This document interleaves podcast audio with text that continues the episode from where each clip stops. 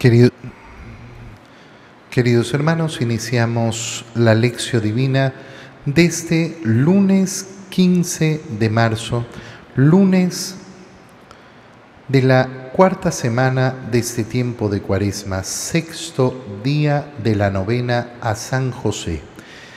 Por la señal de la Santa Cruz de nuestros enemigos, líbranos Señor Dios nuestro, en el nombre del Padre y del Hijo y del Espíritu Santo. Amén.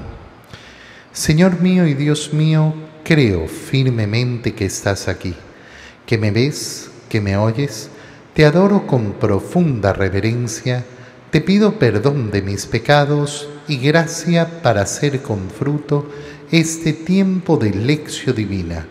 Madre mía Inmaculada, San José, mi Padre y Señor, Ángel de mi guarda, interceded por mí.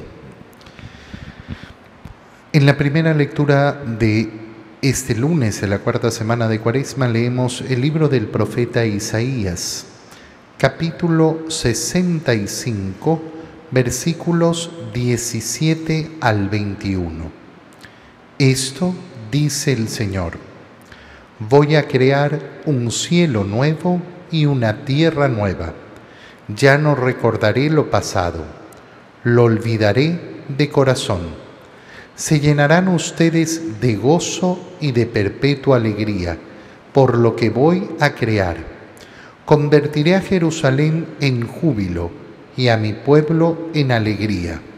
Me alegraré por Jerusalén y me gozaré por mi pueblo.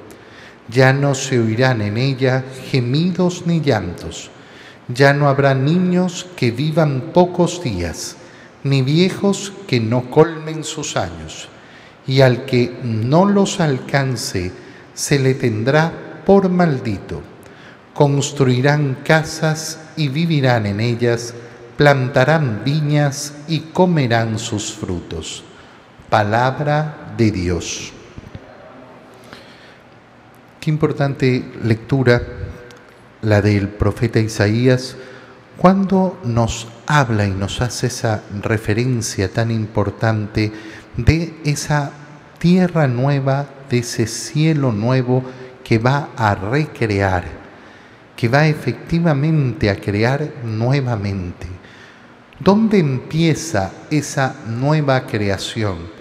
Esa nueva creación inicia con ese misterio de la vida de Jesucristo, con su, eh, con su encarnación, con su nacimiento, con su vida oculta, con su vida pública, con su predicación y lógicamente con su pasión, su muerte en cruz, su resurrección y su ascensión a los cielos. Toda la vida de Jesucristo es el inicio de la recreación del universo. Es el inicio de esa nueva creación que ha hecho Cristo al descender de los cielos, al encarnarse en el seno de la Virgen María, al cargar la cruz, al padecer todos los tormentos de la pasión, ha estado creando nuevamente. Nosotros esto no lo podemos palpar de una, eh, de una manera evidente, porque lógicamente el inicio de esa recreación del universo ha comenzado por otorgarle al hombre una capacidad nueva que no tenía, la capacidad de encontrar efectivamente la misericordia de Dios. Pero además, esa recreación se da porque se le ha dado la posibilidad al hombre de ser constituido verdaderamente como hijo de Dios. Ese es un don sobrenatural, sobre nuestra naturaleza. Y eso significa una transformación en la humanidad. Significa que se nos ha dado algo agregado a nuestra naturaleza. Y no lo podemos, lógicamente, medir y tampoco podemos medir todas las consecuencias que trae eso. Por eso es sumamente importante darnos cuenta de lo maravilloso que es vivir en los tiempos que vivimos. Qué terror, qué terror profundo es el corazón de aquella persona que cree que todo tiempo pasado fue mejor. Esa persona nostálgica del pasado. Esa persona no vive con el corazón en Cristo. No vive con el corazón en Cristo, porque no ha entendido la obra de la redención. Y no ha entendido en primer lugar que vivimos efectivamente en tiempos maravillosos, que los tiempos que nos ha tocado a ti y a mí vivir son verdaderamente esplendorosos. No, Padre, nosotros estamos viviendo en los tiempos de la pandemia, sí. Y antes de eso hemos pasado por mil problemas más. Yo me refiero no a la ausencia de complicaciones, no a la ausencia de sufrimientos, no a la ausencia de problemas. Esos los vamos a tener todos los días hasta el final de nuestra vida yo me refiero a la capacidad de poder acercarnos a la misericordia de Dios, pedir perdón y ser perdonados. Yo me refiero a la capacidad de acercarnos al altar del Señor para participar de la común unión con Cristo, recibiendo su cuerpo y su sangre. Cuando una persona abre los ojos y ve la inmensidad de lo que se le ofrece, cuando una persona abre los ojos y se da cuenta, esto es lo que tengo yo en mi vida, entonces, claro, la amargura se derrite en su corazón. La amargura es expulsada de su corazón no porque no le importen los problemas del mundo, no porque no le importen los sufrimientos, no porque no le importe aquellos seres queridos que ha perdido, porque ese dolor continuará ahí. Pero ese dolor no prevalece sobre la alegría en la gloria del Señor. Isaías entonces anuncia cómo el Señor va a crear un cielo nuevo y una tierra nueva, para no recordar el pasado y olvidar de corazón, es decir, dar misericordia. Se llenarán de gozo, de perpetua alegría, por eso que voy a crear. Esa recreación del mundo, ese cielo nuevo, esa tierra nueva, que es parte de nuestra fe. Nosotros creemos en el último día, el día del juicio. Y el día del juicio es el día en que se van a recrear ahora sí visiblemente todas las cosas para ser recapituladas en Cristo, es decir, para ser ordenadas todas poniendo a Cristo por cabeza. Es importantísimo además esta recreación del cielo y de la tierra para entender que nuestra vida futura, esa vida que se nos promete, esa vida que tenemos que anhelar con todo nuestro corazón, no es una vida etérea, no es una vida espiritual, no es una vida de ángeles. Nosotros somos seres humanos. ¿Y dónde vamos a vivir en el futuro? En el cielo nuevo y en la tierra nueva en esa recreación hecha para nosotros. Construirán casas y vivirán en ellas, plantarán viñas y comerán sus frutos. Esta vida nos ofrece una serie de deleites en la cotidianidad. Qué hermoso es sentarse a la mesa en familia. Qué hermoso es trabajar y construir y plantar y ver crecer.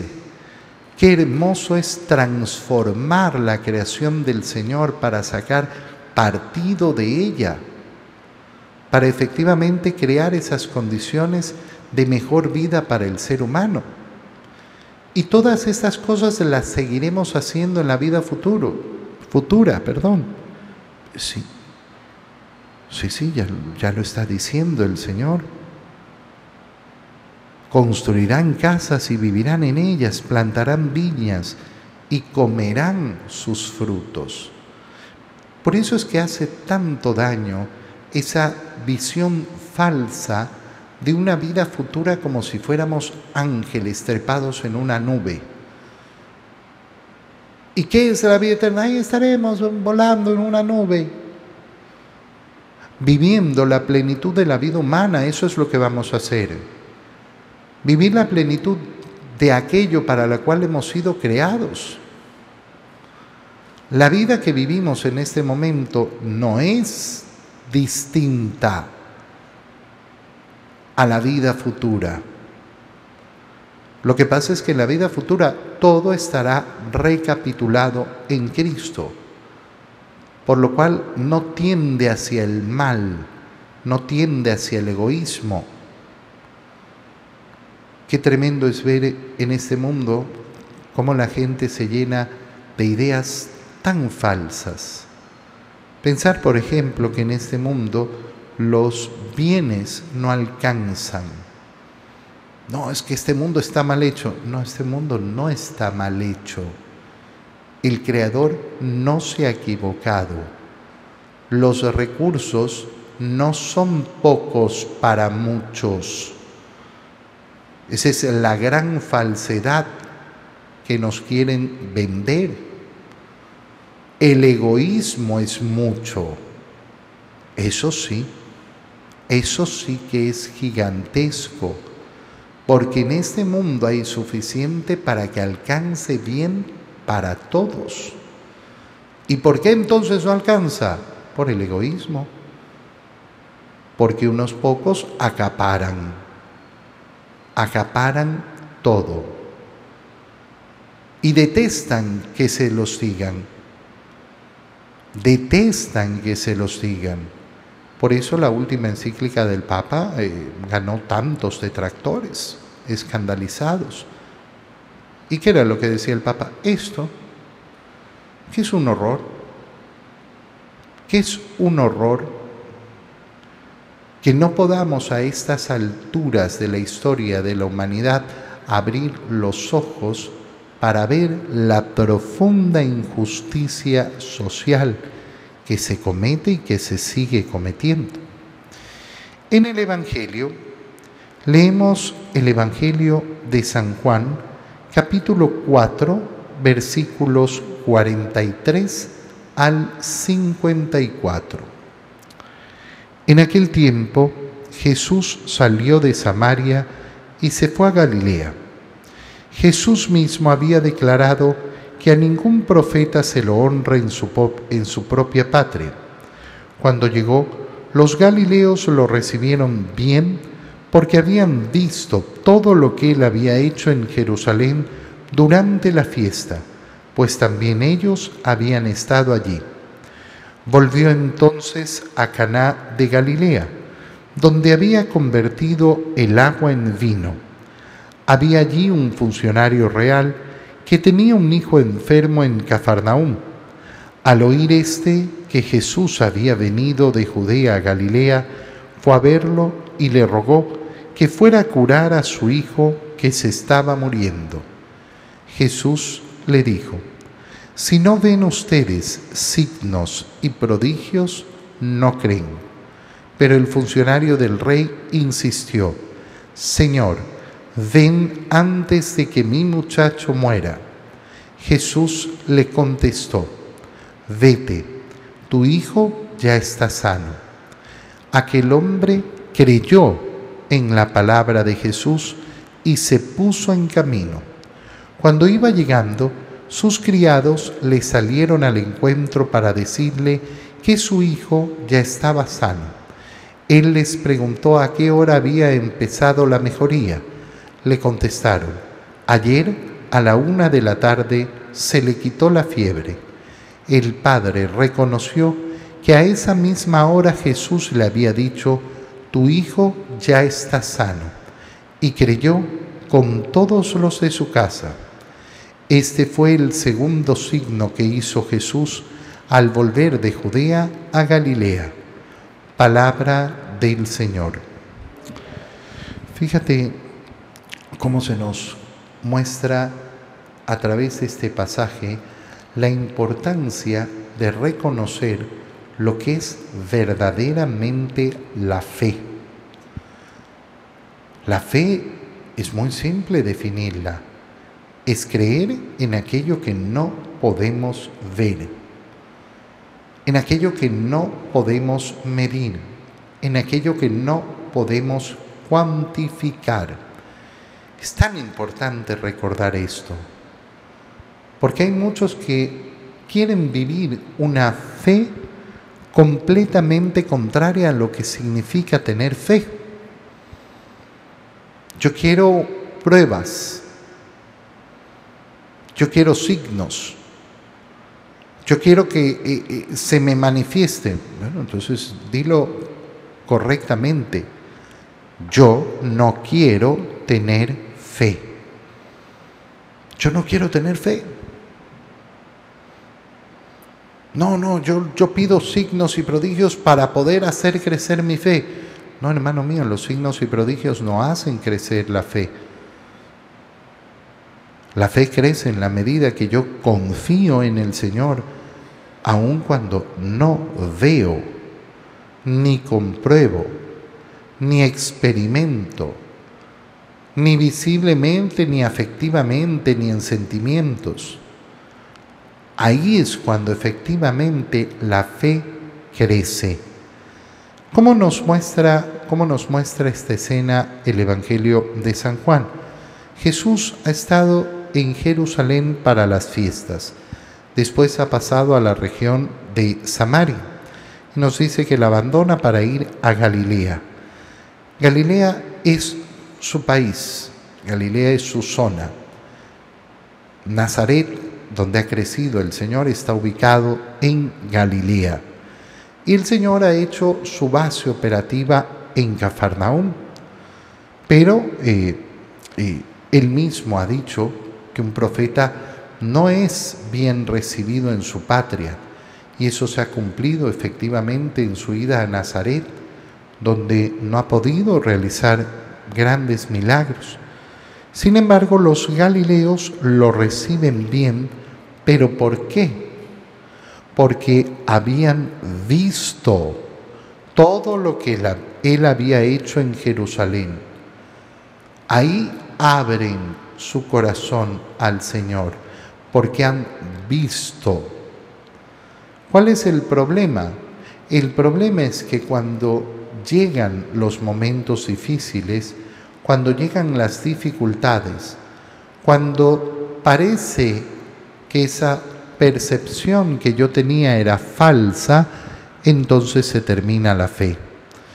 Cuando yo veo que este, al cual lo vi hacer prodigios, es puesto en una cruz y asesinado en la cruz, entonces la fe se me termina.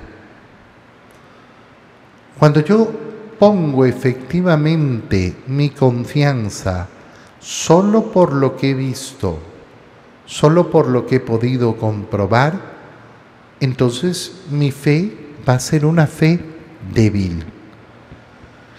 Volvió el Señor a Caná y nos recuerda el evangelista San Juan que ahí es donde había producido ese primer signo, ese primer milagro de convertir el agua en vino en esa fiesta de bodas. Y entonces un funcionario real que eh, vive en Cafarnaúm, sabe que Jesús ha vuelto de Judea a Galilea y va a verlo y rogarlo. Y entonces aquí es donde aparece esta frase del Señor que marca todo el Evangelio que hemos leído. Si no ven ustedes signos y prodigios, no creen. Si no ven signos y prodigios, no creen. El funcionario le insiste, ¿Qué le insiste? Le insiste que venga con él, que vaya a Cafarnaúm. ¿Para qué? Para imponerle las manos, para que él pueda ver, para que eh, haga algo, para que esté cerca de él. Y Jesús no está dispuesto a fomentar esa fe. Y simplemente le dice, vete, tu hijo ya está sano. Aquel hombre creyó en la palabra de Jesús. Esta es la clave del Evangelio. Aquel hombre creyó en la palabra de Jesús. ¿Por qué hago yo lo que hago? En mi vida religiosa, en mi piedad, en mi amor a Dios, en mi deseo de cumplir los mandamientos del Señor, en mi deseo profundo de estar cerca del Señor, porque he visto, porque he tenido pruebas contundentes de ese amor de Dios o porque creo en su palabra. Yo no me dedico en mi vida sacerdotal a comprobar la existencia de Dios. Yo no me dedico en mi vida sacerdotal a comprobar el amor de Dios. No. Yo me dedico en mi vida sacerdotal a hacer justamente visible el amor de Dios de ese modo invisible a través de los sacramentos. ¿Y por qué dice entonces visible? Visible a los ojos de la fe, que es donde están efectivamente esas pruebas contundentes del amor de Dios.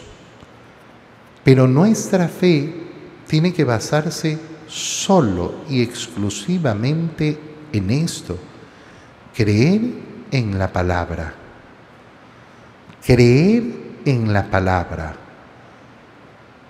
porque es el modo que yo acepto la autoridad de Jesús. Y acepto su autoridad plena, su autoridad total. Este hombre creyó en la palabra de Jesús que le había dicho, vete, tu hijo ya está sano. Qué importante en esta cuarta semana del tiempo de Cuaresma, hacer un examen profundo sobre nuestra fe, hacer un examen profundo para saber efectivamente si nosotros creemos y confiamos en la palabra del Señor, no de una manera superficial, no de una manera superficial. Una buena manera de hacer un análisis sobre mi fe es medir las angustias y los miedos que llenan mi corazón. Las angustias y los miedos. Si yo soy una persona que se deja llevar por las angustias y por los miedos, entonces tengo que tenerlo claro. Mi fe no es grande. Y tengo que preocuparme entonces, y para eso sirve este tiempo de cuaresma, para hacer crecer mi fe. Te doy gracias, Dios mío, por los buenos propósitos, afectos e inspiraciones que me has comunicado en este tiempo de lección divina. Te pido ayuda para ponerlos por obra. Madre mía Inmaculada, San José, mi Padre y Señor, Ángel de mi guarda, interceded por mí. María, Madre de la Iglesia, ruega por nosotros. Queridos hermanos, que tengan todos un feliz día.